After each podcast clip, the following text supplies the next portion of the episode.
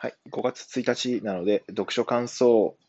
をしようと思います。最近読んだ本で、日本ビール検定公式テキストっていうのがあります。これ完全に多分日本ビール検定っていうのがあるんでしょうね。もうそんなのは知らなかったんですけど、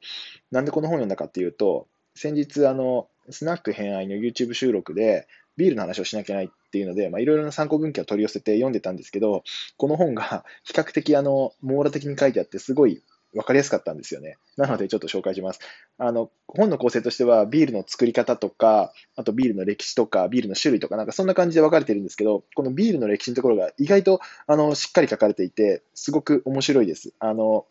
このビールの起源から現在にどのようにビールが広まったのかとか、あと日本で